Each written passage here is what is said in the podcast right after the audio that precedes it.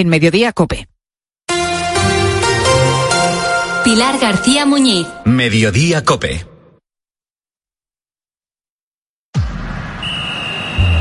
Deportes, deportes, deportes. Cope Bilbao. Estar informado.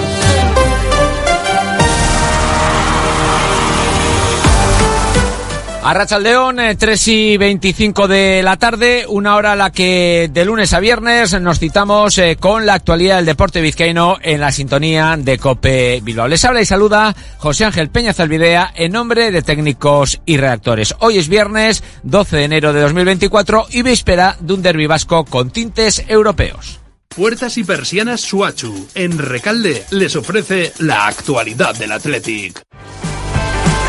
Un derby que mañana a partir de las seis y media enfrentará en Samamés al Athletic y a la Real, dos rivales eh, directos en esa lucha por Europa. En los rojiblancos, la principal novedad en la convocatoria es el regreso de Geray después de más de tres meses en el dique seco. También ha vuelto a la lista Guruceta, que descansó en el partido de Copa disputado por el Athletic en Ipurua. Escuchamos a Ernesto Valverde hablando del buen momento que tiene, que lleva su equipo, que mantiene su equipo y diciendo que está bien la confianza, pero sin pasarse de frenada. Cuando vas ganando, no temes a nadie, cualquier equipo que venga siempre piensas que le puedes ganar y la sensación esa eh, de que estamos bien, de que podemos con todo, eh, es bueno tenerla, porque en el fútbol tienes que ser, tienes que tener ese punto para poder afrontar los partidos. Obvia, obviamente si te pasas de frenada no, vas a ningún sitio, pero eso ya nos hemos caído bastantes veces como para saber que eso no funciona así. Un Athletic que viene de jugar ante el Eibar, que se enfrenta mañana ante la Real y que el martes cerrará este ciclo del derbis frente al Alavés.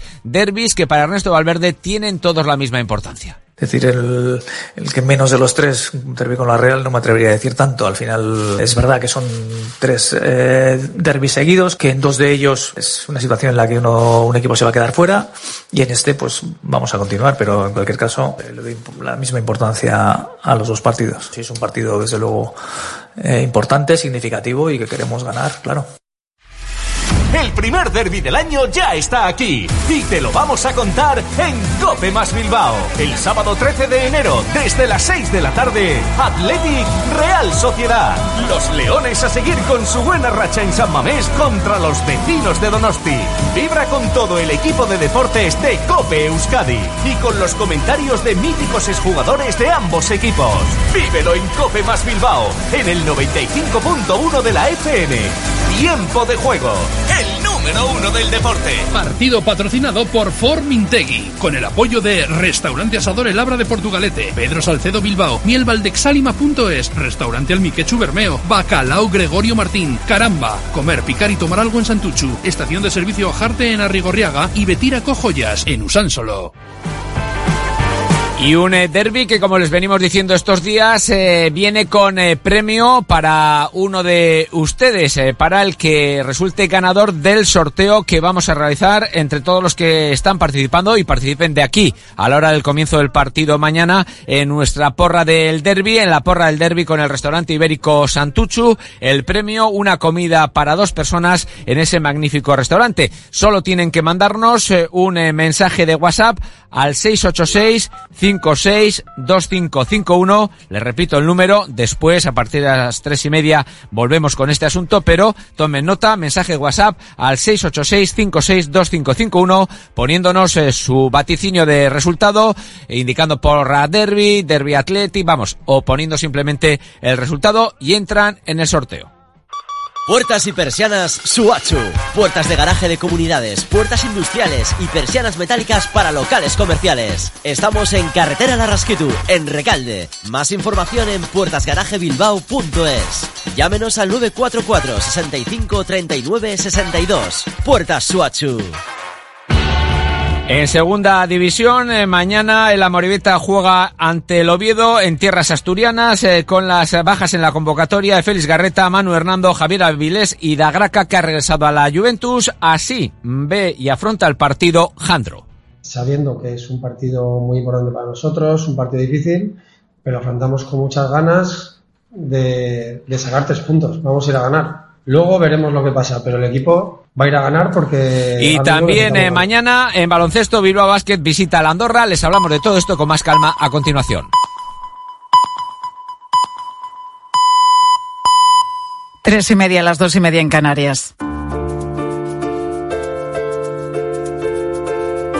Pilar García Muñiz. Mediodía Cope. Estar informado.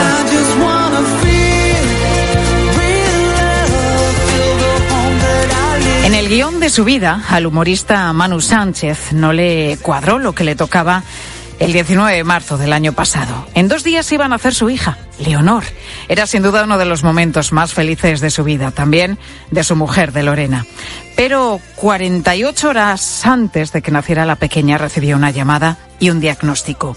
Tumor germinal de testículo con metástasis en los ganglios. Manu sabía que en horas iban a hacer su hija y no quiso empañar ese momento con la noticia que acababa de recibir, así que decidió guardar silencio. A Lorena decido decírselo pasadas algunas semanas. Yo no, no me iba a perdonar robarle a Leonor su gran momento de alegría. Ella iba a llegar a un mundo que yo iba a intentar por todos los medios. Tiene un padre payaso que fuera muy alegre, que fuera muy feliz. Yo no quería visualizar fotos de la bienvenida a Leonor y, que mientras Leonor estuviera en mis brazos, las abuelas pensaran, miren, miren qué lástima, se va a quedar sin padre. Pues a los dos días de recibir ese diagnóstico, fue padre por segunda vez. Nacía su hija Leonor. Todos en la familia estaban felices y él no quería romper esa felicidad anteayer tocó mirar a la muerte a la cara y hoy me toca mirar a la vida. Era mi hija, yo estaba dispuesto a pelear todo lo que tuviera que pelear para hacerla muy feliz, para durarle mucho, mucho tiempo. Y, después vinieron momentos extraños, momentos como, cariño, voy a bajar por un bocata y me metía en el hospital de al lado a hacerme una biopsia. Subía con el bocata y la biopsia hecha. Ha tardado mucho entrar el bocadillo. Sí, había cola, había mucha gente. Eh, parece que los bocadillos que hacen aquí están especialmente buenos y mucha gente quería probarlo. Pero pasaron los días y ya no pudo ocultar más la noticia. Se lo contó a su mujer. Y de hecho pensaron en cambiarle el nombre a, la niña, a la recién nacida, a su hija.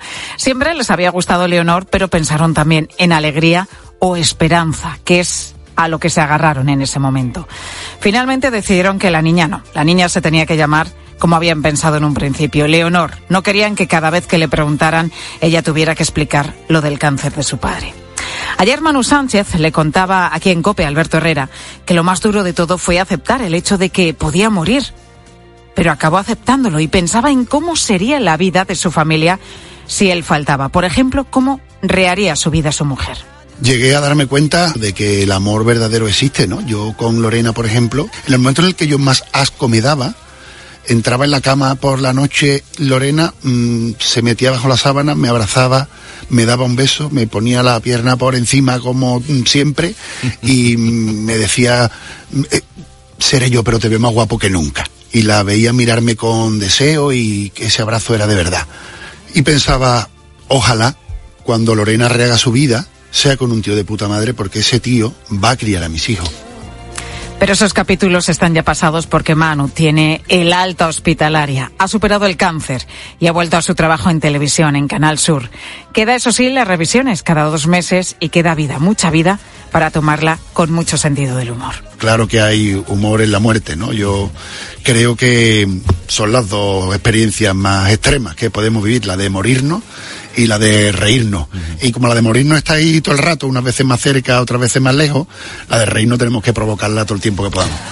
Y en ese tiempo, en el guion de su vida, tienen una fecha importante porque Manu se va a casar con su mujer Lorena este año. Él se lo pidió antes de la intervención más peligrosa que tenía y ahora esa boda la van a rodar en la vida real. Será uno de los muchos capítulos que a Manu Sánchez le quede por vivir.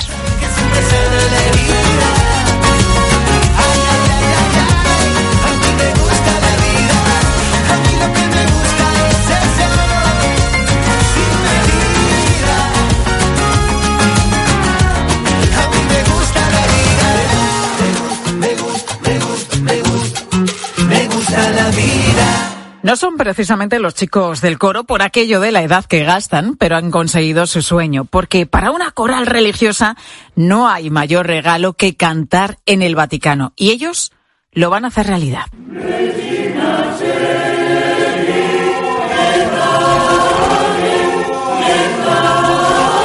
El próximo 11 de febrero, dentro de poquito ya, la coral de Fuente Armejil, un pequeño pueblo de Soria, tan pequeñito que solo tiene 60 habitantes, cantará en la misa dominical de la Basílica de San Pedro del Vaticano. Si te lo tengo que resumir en cuatro palabras, te diría emoción, ilusión, orgullo y satisfacción. Cuatro cosas que, que, que yo siento por dentro eh, con el hecho de ir a cantar al Vaticano y además no en una capilla lateral. Todos ellos, como Lucía, a quien acabas de escuchar, son personas mayores y la mayoría del pueblo, aunque también los hay de pequeñas localidades cercanas como Alcoba de la Torre o Fuencaliente. Llevan cantando juntos ya tiempo, ¿eh? más de una década. Y para ellos este viaje es que es un regalo. Aunque reconocen también que les da un poquito de vértigo porque, como en el caso de Rufino, que tiene 81 años, él nunca ha salido de Soria. En un principio, yo, pero bueno, ¿y dónde voy? Pero claro, después recapacité, digo, esta es una oportunidad única que el Señor nos prepara eh, yo pensé después, efectivamente, digo, bueno, esta es una ocasión única, si no la aprovecho y salgo, ¿cuándo voy a ir ya? Con los años que tengo, pues ya imposible, pues hay que hacer, ya hay que hacer de tipo escorador y hay que ir como sea. 81 años y a Roma que se vaya. Encantado que está Rufino. Algunos integrantes, sin embargo, no van a poder viajar porque se encuentran en situación de dependencia o necesitan cierta ayuda o tienen que echar una mano a sus maridos o mujeres y les es imposible hacer ese viaje. Así que para poder cantar en el Vaticano han llamado a algunos suplentes que han ido incorporándose de otros pueblos de Soria y también de Burgos. Lo que sea y lo que haga falta con tal de poder hacer sonar sus voces en la Basílica de San Pedro. Cristo vive, Cristo reina. Cristo... Aquí tienes a Santos, de 69 años, dándolo todo, ¿eh? a capela y por teléfono, y sin la ayuda ni la dirección del que ha hecho posible todo esto, el director del coro, Héctor Díez. Héctor, muy buenas tardes. Muy buenas tardes, Pilar. Bueno, esto no lo digo yo, ¿eh? Que lo dicen estos chicos del coro, sin tu insistencia, lo de cantar en el Vaticano no hubiese sido posible, lo reconocen todos, lo dicen todos. Eh, Héctor, ¿cómo se te ocurrió eh, que, que, que, tu coro, que tu coral llegase hasta el Vaticano? Hombre, pues eh, ya habéis visto, es una, un coro muy pequeño, con, con muy modesto, con, con gente mayor, pero que, que lo hace, yo creo que, que lo hace bastante dignamente, ¿no? Entonces, eh, cuando llegó la pandemia, antes de la pandemia nosotros éramos más de 25 miembros. Cuando después de la pandemia nos quedamos en, en 15. Teníamos de bastantes cantantes del pueblo de Alcubilla de Avellaneda y entre algunos fallecimientos y, y algunas personas que ya físicamente no han quedado bien, pues eh, perdimos bastantes efectivos. Nos quedamos en 15 y yo dije, tenemos que hacer algo, después de lo mal que lo hemos pasado, este tiempo sin cantar, tenemos que buscar algo ilusionante, algo, algo motivador y les propuse que lo intentásemos eh, solicitar al, al, Vaticano y ese fue el motivo. ¿Y por, qué, y, ¿Y por qué Héctor San Pedro del Vaticano? Porque a priori parece complicado poder cantar allí. Pues porque a la hora de buscar algo, eh, como te decía, algo ilusionante, pues si había que apuntar el, el disparo, pues lo más A lo más alto, posible. ¿no? Porque, oye, podíais haber eh, cantado en Soria, en la catedral. Podíamos, Sí, podríamos haber elegido la catedral, la catedral de, de Burgos. O la de Burgos, o, o fíjate, también. Sí, exactamente, también, o de León, pero en ese, en ese momento dijimos, vamos a, vamos a lo más grande. Como ha dicho Rufino, dice, si es que la oportunidad es, es ahora. Ahora, y si nos dicen que no, pues, pues no pasa nada. Oye, ya buscaríamos otra cosa. Y creo, Héctor, que tenías en tu caso tan claro que ibais a cantar allí en la Basílica de San Pedro, que llegaste a contratar el viaje antes incluso de tener la confirmación. Fe, desde luego, tienes, no tenía, ¿eh? no tenía nada claro que lo íbamos a conseguir, pero el, el viaje lo contratamos y lo contratamos con, con, esa, con esa intención. Y contratamos el viaje de, en abril. Eh, fue cuando empezamos a, madurar todo esto y fue cuando empezamos eh, a buscar la, a qué puertas había que, llamar, dónde había que solicitarlo, porque eh, primero fue la idea, pero no teníamos ni idea de cuáles eran los pasos que había que, que tomar. Y fuimos dando muchísimos palos de ciego, ¿eh? hasta que yo creo que al final, con la insistencia, encontramos la, la puerta que, que tocar y nos confirmaron hace un mes y medio. Quien la sigue la persigue, dicen, y desde luego aquí se cumple, aquí se cumple el refrán. Héctor, eh, ¿cómo es ese momento en el que tú llegas a la coral y les dices a, a, tus chicos, bueno, a tus chicos, con todo el cariño, lógicamente, que ya no, no, no. acumulan es, unos es cuantos yo... años, pero, pero vamos, están ahora mismo como chiquillos con este viaje, ¿eh? Sí, como sí. niños, con toda la ilusión del mundo. Pero ¿cómo, ¿cómo, es ese el momento en el que tú llegas? Oye, y les dices, prepara las maletas que nos vamos a Roma. Sí, sí, y son mis chicos, ¿eh? Que es que así, así los trato y así, y así nos, nos, nos tratamos. Mis chavales, mis chicas, y le, llegué- yo llegué y dije, eh, eh, pues que nos vamos, y hubo pues, pues muchísima emoción, más de una lágrima, y, y, y nada, y a preparar la maleta que nos vamos. Bueno, emocionados y a desde ensayar, luego. Y a ensayar mucho. Y a ensayar mucho. ensayar mucho. Claro que la responsabilidad también es importante. Pero decíamos que ilusionados están tanto. Bueno, mejor que nos lo cuente Fermín. Pues mira, con un orgullo tremendo, con un orgullo que no nos cabe en el cuerpo, porque no nos cabe en el móvil to- todo el día con la canción del uno del otro que nos están mandando, anda, que vais a Roma, que vais, pero ¿cómo os habéis apañado para ir a Roma? Pero qué, qué grandes que sois. O sea, una emoción tremenda. Emocionados. ¿Tú sabes lo feliz que les has hecho, Héctor, a todos los miembros del coro? Sí, sí, eh, pues me lo puedo imaginar. Y, y bueno, y, y las caras que, que tenemos ahora al, al ensayar es que nos ha cambiado a todos. Y estamos agradecidísimos eh, a la Oficina del Vaticano de que nos haya atendido nuestra petición. Eso, eso que conste. Pues y por supuesto también a, a las voces que nos van a acompañar de... De, De otros pueblos, ¿no? Otras localidades. Sí, del Burgo de Osma, de San Esteban y Caledora. Pues Héctor Díez, Un, un coro, un coro digno con 20 personas que vamos para allá. Un coro de 20 personas que están como chiquillos, con toda la ilusión del mundo, porque esto sin duda ha sido un regalo. Es un regalo para todos ellos. Van a cantar el próximo 11 de febrero en la Basílica de San Pedro del Vaticano. Y hemos hablado con el profesor y director de, de esta coral, de, hemos hablado con Héctor Díez. Y Héctor, decirte simplemente que, que disfrutéis muchísimo de esta experiencia que os está dando ya tan buenos momentos y que el colofón llegará ese próximo 11 de febrero. Que vaya todo bien. Pues muchas gracias y lo vamos a disfrutar, sin duda.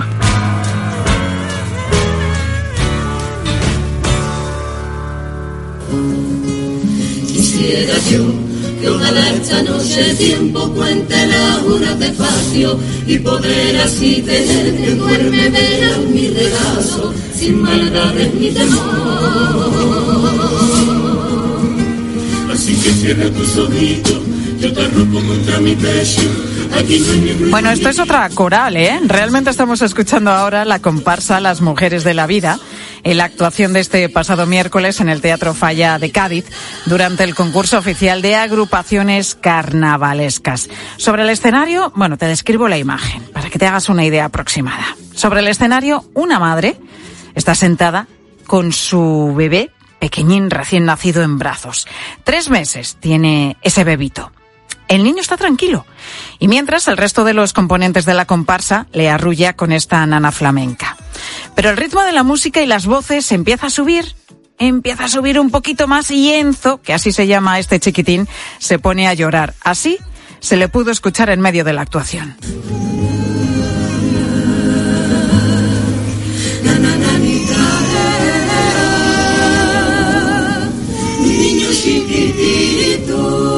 Le oyes de fondo, ¿no? Al chiquitín a Enzo llorar. Bueno, pues que llorase hubiera significado directamente que la comparsa quedaba descalificada porque los figurantes, y Enzo lo era, era un figurante, según las normas de este concurso de comparsas y chirigotas, no pueden emitir sonido alguno.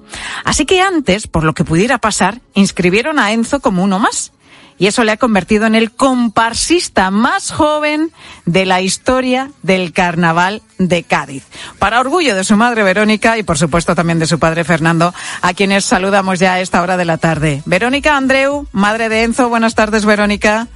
Hola, buenas tardes. Y el padre de la criatura que es Fernando Espinosa. Fernando, buenas tardes.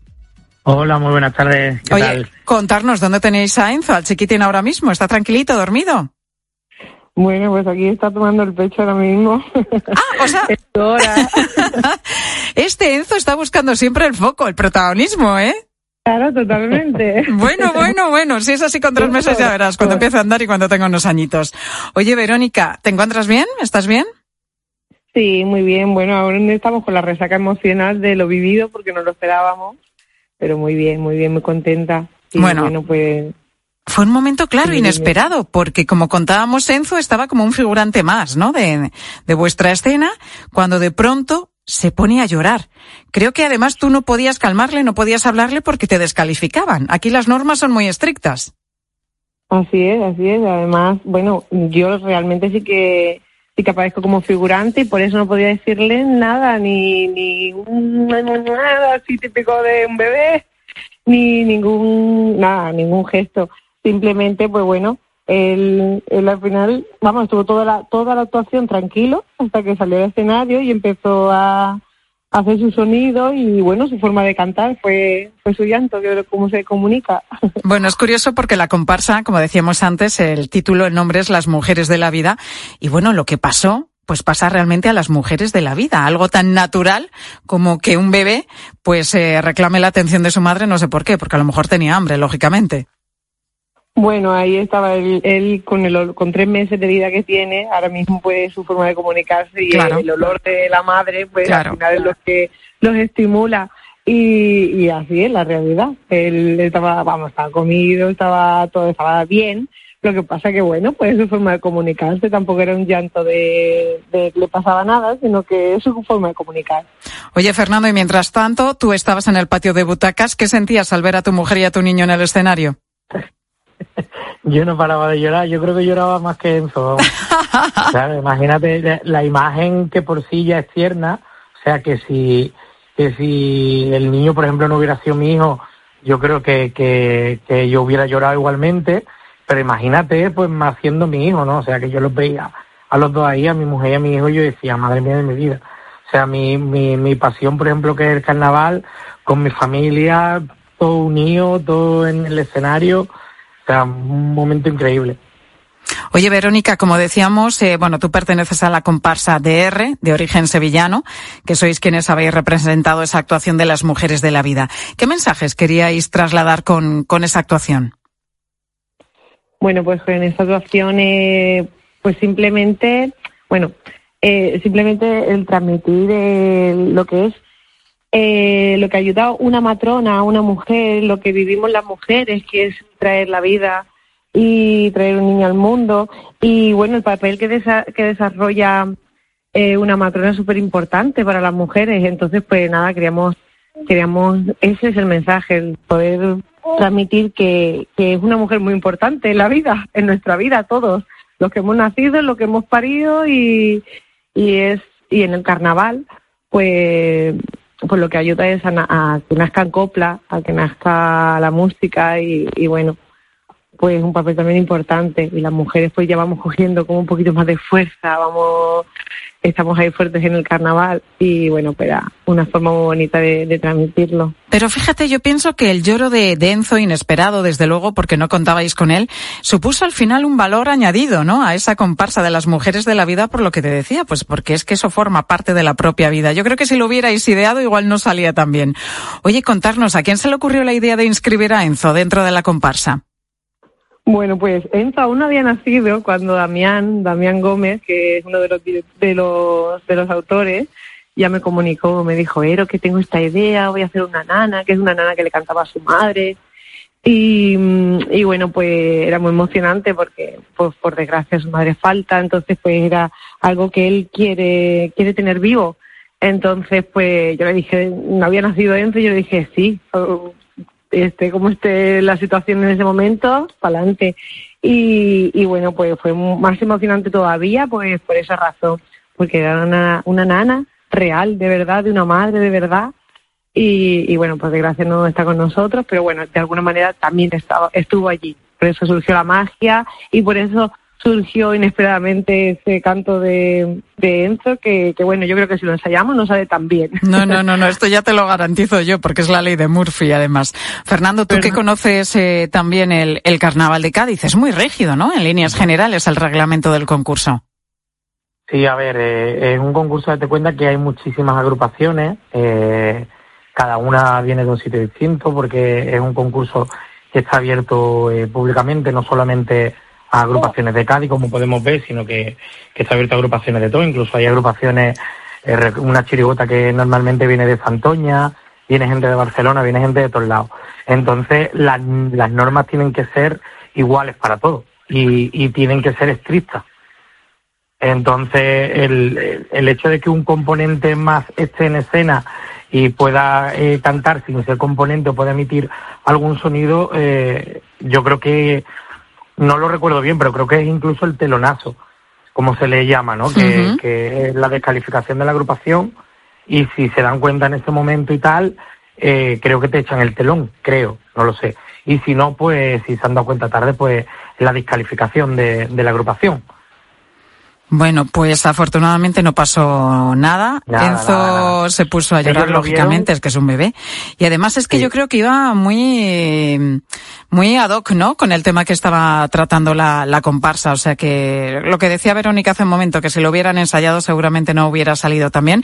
Por cierto, los días importantes del Carnaval de Cádiz, 11 y 12 de febrero, creo, ¿no? Eh, mm, no sé decirte ahora mismo, pero creo que sí. Que 11 creo que cae viernes, ¿no? Puede ser, creo que es la final. ¿No? Si no me equivoco. Eh, domingo, no, No, el no, 11 es domingo, domingo y el lunes el día 12. Vale, esos son los días de la calle, creo. Ah, la vale, final- vale, vale, que son los la días que me había apuntado yo, que me gusta a mí la calle de La Cádiz mucho. final entonces creo que es el 9. El 9. Claro, es el 9. La final es el 9. El día 10 es el, el, el pregón, creo. ¿Mm? Y el día 11 ya es el primer eh, domingo de carnaval. Y el lunes es el lunes de coro, ¿no? Que es el lunes más famoso así por, por excelencia, que es donde se hace el carrusel y demás. Bueno, en cualquier caso, que os queda poquito ya para disfrutar del carnaval, del Sí, gran carnaval de. Cádiz. Oye, y a vuestro niño pocas opciones, ¿eh? Le van a quedar de escaparse de- de- del carnaval cuando sea un poco más mayor. Con este comienzo que ha tenido, es la persona más joven inscrita en el concurso de agrupaciones del carnaval gaditano. Verónica y Fernando, papás de Enzo, gracias a los dos por estar con nosotros en Mediodía Cope. Gracias a vosotros. Gracias, Gracias chao, a chao.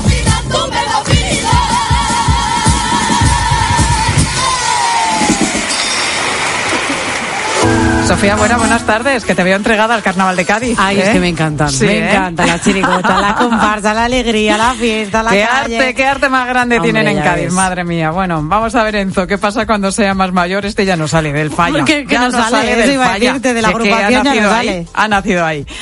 Hemos contado también en mediodía, este viernes, que en nuestro país hay cuatro millones y medio de personas que hacen voluntariado y que más de un millón se sumó en el último año, que es una cifra muy importante, la mayoría además mujeres. Y sobre esto precisamente preguntábamos, ¿haces voluntariado o lo has hecho alguna vez? ¿Y qué nos han dicho los oyentes, Sofía? Pues mira, Carmen, desde Valdemoro, que es un pueblo de Madrid, nos dice que ella no es voluntaria, que tiene poco tiempo, aunque le gustaría, y la que sí lo es es su hija. Además, fíjate que descubrió el voluntariado escuchando un programa de esta casa, de la COPE. Anda, qué bueno. Escuchamos hace mucho tiempo en vuestra cadena en un programa de matinal los sábados que entrevistaron a, a una organizadora o, supervisora de Mamás en Acción y, se lo comenté a mi hija y bueno pues ella también es ahora miembro de Mamás en Acción y concretamente el miércoles estuvo cuidando a un niño de tres añitos con un cáncer en el Niño Jesús así que ella sí se, ha hecho voluntaria y todo lo que puede pues ayuda o comparte su tiempo con otros críos. Qué bueno, qué bueno. En el Hospital Niño Jesús de, de Madrid, que es un hospital infantil, Infantil. infantil, infanto-juvenil, efectivamente.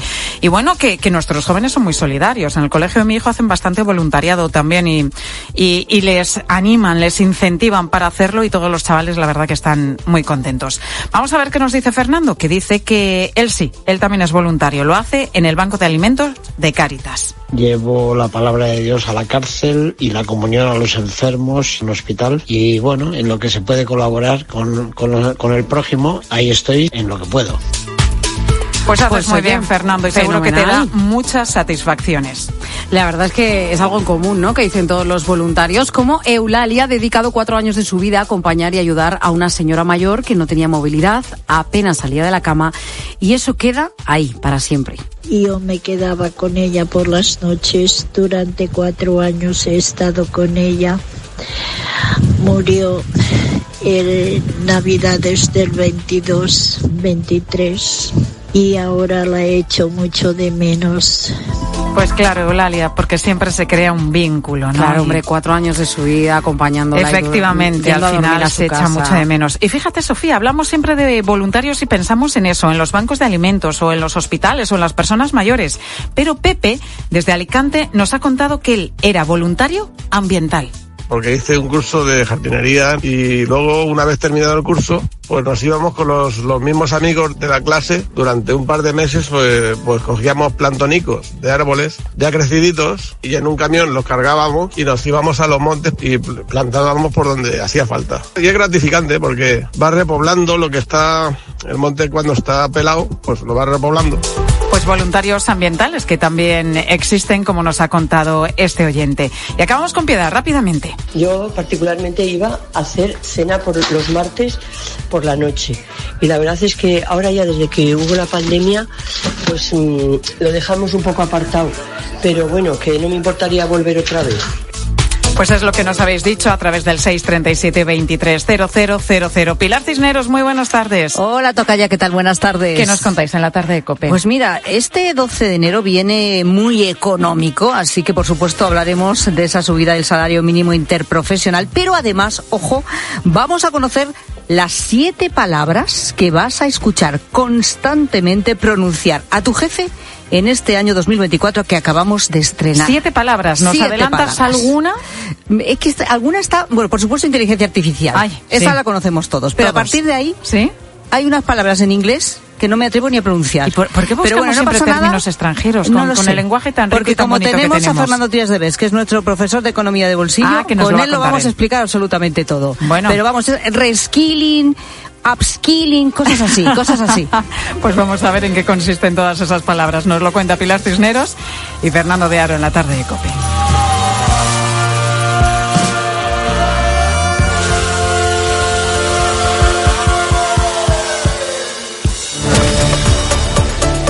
Pilar García Muñiz. Mediodía Cope. Estar informado. Por la noche en la radio. Todo lo que ocurre en el deporte y las exclusivas de Juanma Castaño. El Madrid tiene una postura muy fría, sobre todo comparándola con la de las últimas temporadas. Y la información que yo tengo es que tampoco hay ningún ultimátum o, o fecha para que Kylian Mbappé tenga que decir nada. De lunes a viernes de once y media de la noche a una y media de la madrugada, todo pasa en el partidazo de Cope. El número uno del deporte. Por fin llega el fin de semana. No dejes que ese dolor articular te impida disfrutar de él. Por un fin de semana sin dolor con Ibudol de Kern Pharma. Al dolor de cabeza, ni agua. Al dolor muscular, ni agua. Y al dolor articular, ni agua. Ibudol es el primer ibuprofeno bebible en formato stick pack para aliviar el dolor rápidamente, con agradable sabor y sin necesidad de agua. Al dolor, ni agua. Ibudol tenía que ser de Kern Pharma. Lea las instrucciones de este medicamento y consulte al farmacéutico. Si sientes que todo te va sobre ruedas y no quieres que ningún bache en el camino lo estropee, el seguro de coche de línea directa está hecho para ti. Además de ahorrarte una pasta, nunca te quedarás tirado, porque tienes coche de sustitución también en caso de avería. Cámbiate ahora y te bajamos el precio de tu seguro de coche sí o sí. Ven directo a lineadirecta.com o llama al 917-700-700. El valor de ser directo. Consulta condiciones. Escuchas Cope. Y recuerda, la mejor experiencia y el mejor sonido solo los encuentras en cope.es y en la aplicación móvil. Descárgatela. Ella es Violeta, jovial, alegre y pipireta. En su tiempo libre, cantante y florista. Y durante ocho horas de un hotel recepcionista. Así es Violeta, Violeta, Violeta. Pues para ella, un Arona. Hay un SEAT que lleva tu nombre. Porque con hasta 10 años de garantía, hay un SEAT para ti. Estrénalo con SEAT Flex. La justicia europea ha reconocido el derecho de los hombres a cobrar el mismo complemento que las mujeres en su pensión de jubilación. Si es padre de dos o más hijos y se jubiló entre enero de 2016 y febrero de 2021, en padresjubilados.com le ayudaremos a incrementar su pensión hasta un 15% desde su jubilación y para siempre. Padresjubilados.com. Solo cobramos si usted gana. Hay emociones tan intensas e indescriptibles que teníamos que ponerles nombre. Son las emociones de los clientes de Gilmar, como la ventisfacción. Sensación de satisfacción al vender tu casa en las mejores condiciones. Descubre más emociones en emocionariogilmar.es. Gilmar, de toda la vida, un lujo. En la noche, la radio deportiva tiene un referente. Yo lo que quiero es que podamos ver un adiós digno, bonito, e inolvidable de Rafa Nadal. Nadal se ha ganado retirarse como le dé la Como gana. le dé la gana. Totalmente. Si quiere jugar un partido y se lesiona y quiere volver, que vuelva. Es que está en su derecho de competir, de hacer lo que le dé la gana. Escucha a Juanma Castaño en el partidazo de Cope, De lunes a viernes, desde las once y media de la noche. el número uno del deporte.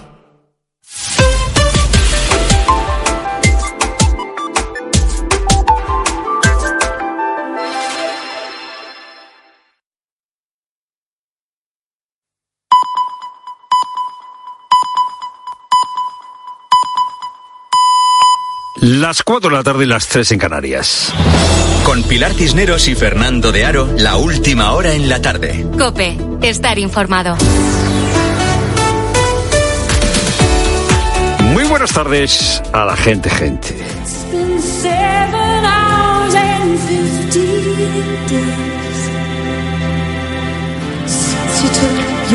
Han pasado 7 horas y 15 días desde que te fuiste. Y puedo hacer lo que quiera. Puedo cenar en un restaurante de lujo. Pero nada, nada puede llevarse esta melancolía.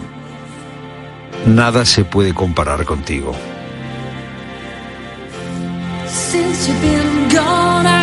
Cualquier pretexto es bueno para volver a escuchar a Sidney O'Connor cantando Nothing Compared to You, para verla en el vídeo echarse a llorar cuando canta Todas las flores que plantaste mamá en el patio murieron cuando te fuiste. El pretexto hoy es que esta semana hemos sabido que un tribunal forense ha informado de que la señora O'Connor murió el 26 de julio por causas naturales.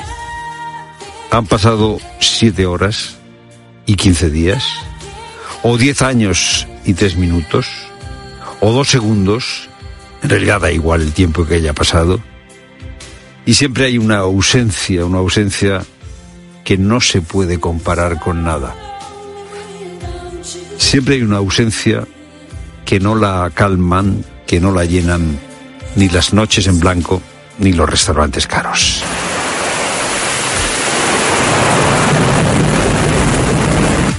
Estos son eh, los aviones de Estados Unidos y del Reino Unido que hace unas horas han despegado para lanzar un ataque contra objetivos en Yemen. Yemen, que es un país que está en la costa del Mar Rojo, cerca del Golfo de Aden, en una ruta marítima muy importante en el mundo. Bueno, pues Estados Unidos y Reino Unido han lanzado, como seguramente ya sabes, un ataque, así lo justificaba el primer ministro británico, Sunak. En el último mes hemos asistido a un aumento significativo del número de ataques de los hutíes contra la navegación comercial en el Mar Rojo. Esto pone en peligro vidas inocentes, perturba la economía mundial y desestabiliza la región. Esa es la explicación que ha dado el Reino Unido y los hutíes, un portavoz de ellos ha dicho que esto eh, provocará pues reacciones.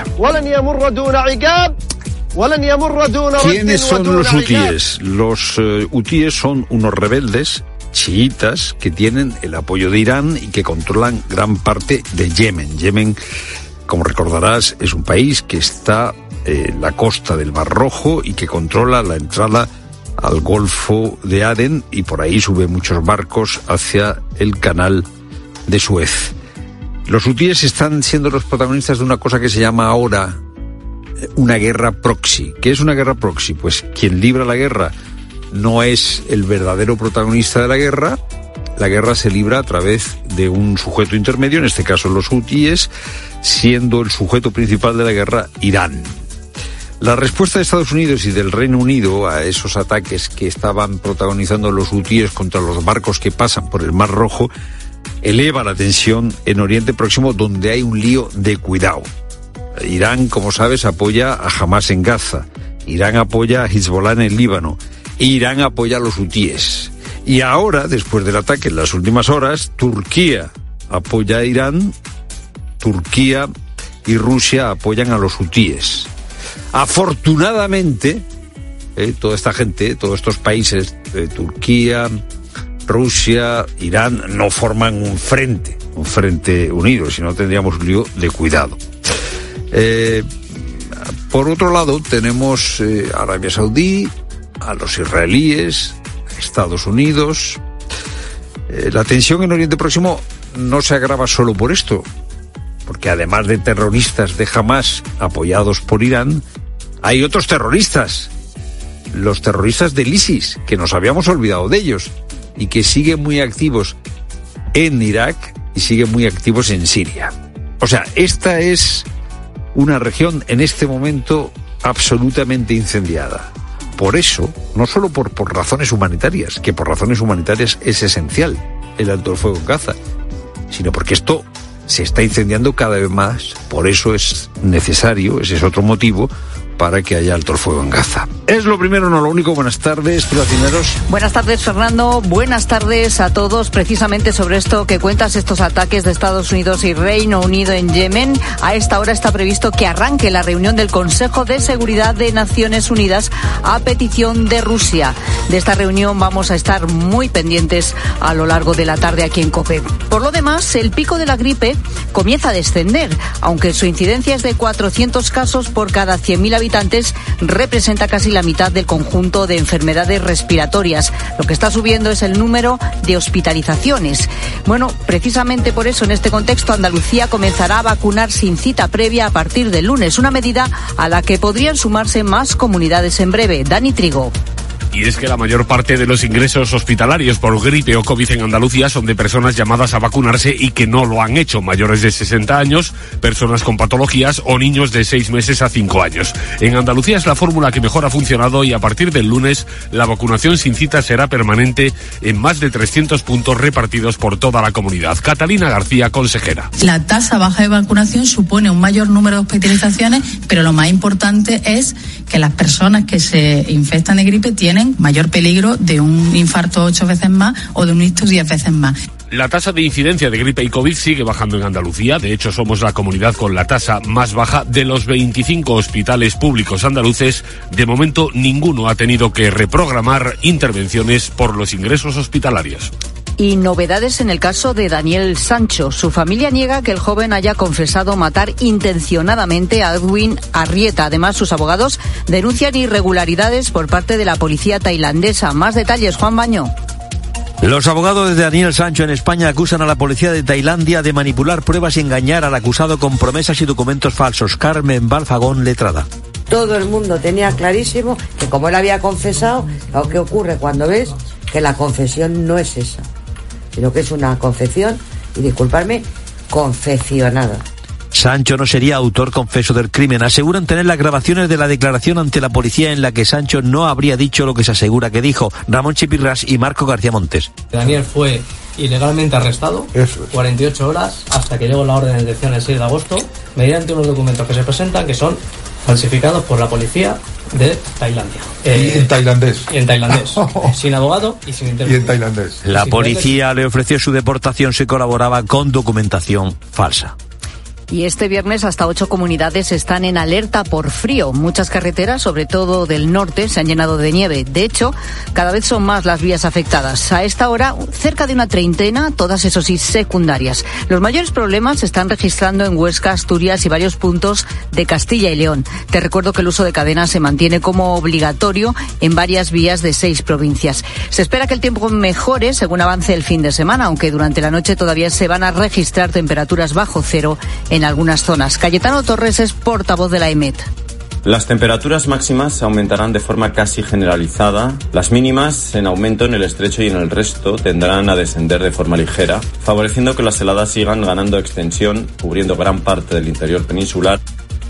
Y este domingo tendremos clásico en la final de la Supercopa de España. Ignacio Arzuaga. Real Madrid y Barcelona se medirán un año más en la disputa de este título. El equipo culé se clasificó ayer contra Osasuna con los goles de Lewandowski y el canterano Yamal en la segunda parte. Xavi Hernández ha asegurado que sus jugadores y él están extramotivados con este partido. El ejemplo que tenemos es la del año pasado, que estuvimos mucho mejor que ellos. También en el clásico de liga creo que hicimos un muy buen partido hasta el minuto 65-70. Pues por ahí tiene que ir al partido, a dominarlo, a quitarle el balón al Madrid, que se vea más que nunca nuestro, nuestro ADN, nuestro modelo de juego. Es el partido ideal. En una final contra el Madrid, en un clásico, pues eh, estamos extra motivados.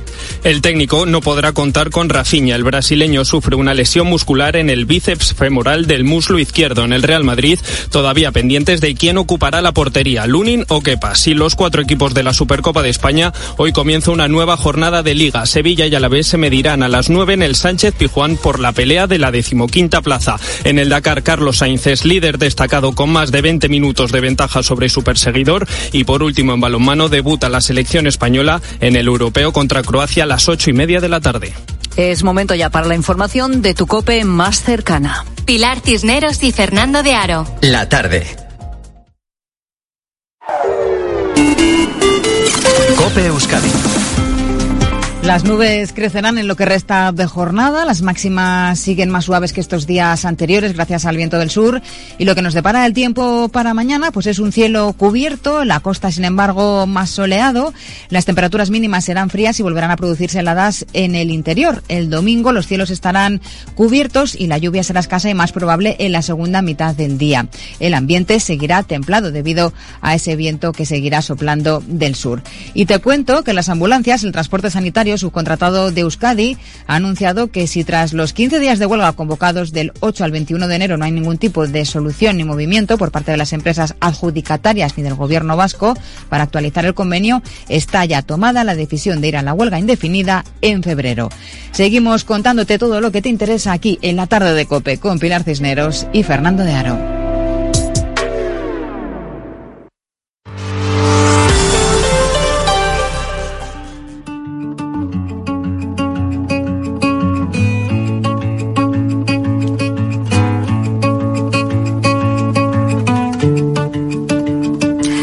Que te cuente a esta hora una de esas historias de gente, bueno, de gente, gente, como decimos aquí en la tarde, que hace pequeñas cosas que en realidad son muy grandes. José María Madrigal es un vecino de Tomelloso. Tiene 65 años, es pintor recién jubilado y todos los domingos, desde hace 20 años, visita la residencia de mayores San Víctor de Tomelloso a pesar de que no tiene ¿eh? a ningún familiar interno. José María va allí y habla y saluda a todas las personas que están allí en la residencia, a todos los mayores, cada domingo, uno por uno. Pues yo les pregunto cómo les va su vida, que, a qué se han dedicado, los problemillas que tienen. Luego ya cuando vas intimando con ellos se van desatando y te van contando historias y algunas fuertes otras muy hermosas, de todo hay. Se, quieren sentir escuchados. Me cuentan la historia misma, por muchas veces la misma historia, pero bueno, siempre escuchando, mucha paciencia y con mucho, con mucho amor. Porque lo importante es escuchar. Lo importante es estar, acompañar, combatir la soledad hay gente que, que no los visitan, son de distintos lugares de España ahí en esta residencia y hay gente que no, no hay quien los visite, incluso más cercanos que tampoco van. Hay de, todo tipo de casos. Según la revista 65 y más, solo el 2% de los mayores que viven en una residencia no tienen familia. Y los que sí la tienen van viendo cómo esas visitas de los familiares se van espaciando en el tiempo.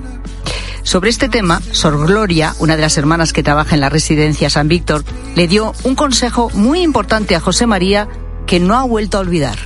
Lo importante es la constancia, porque a veces suele pasar que una cosa te impacta, pero luego va perdiendo gas. Entonces se me quedó grabado eso de la constancia. Lo importante es la constancia. Bueno, con esta premisa José María convirtió en algo fijo, en una rutina, sus visitas de los domingos.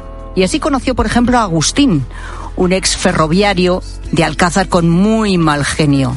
Siempre malhumorado, insultaba a las trabajadoras, le hacía pasar un mal trago a su mujer.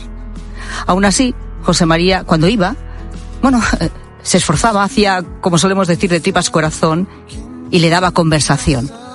Un domingo sentía muchísima pereza. Ese día se levantó y no le apetecía ir hasta, hasta el centro de mayores, hasta la residencia. A punto estuvo de no ir, de no cumplir con su cita habitual. Pero me acordé de la palabra esa de la constancia que me dijo Sor Gloria, digo, vaya, digo, en vez de, porque podía haber hecho mil cosas más, pero bueno, me decidí y fui a la residencia. Y, bueno, estuve con ellos y ya con Agustín, con este que te digo, ya cuando me despedí de él, me dice así como balbuceando sin entender mucho, ves, no entendía lo que me decía. Y ya acerqué la oreja a él y lo que dices Agustín, dice un beso. Madre mía, pues eso a mí me emocionó un montón. Beso no digo dos, le di un abrazo y, salí llorando por la emoción por el pasillo adelante y, decía, digo, joder, y si no vengo lo que me pierdo. ¿Qué dices, Agustín? Porque no le entendía, ¿no? Y Agustín le dijo, un beso. A la semana siguiente, José María volvió a la residencia, pero Agustín ya no estaba. Había fallecido. José María atesora decenas de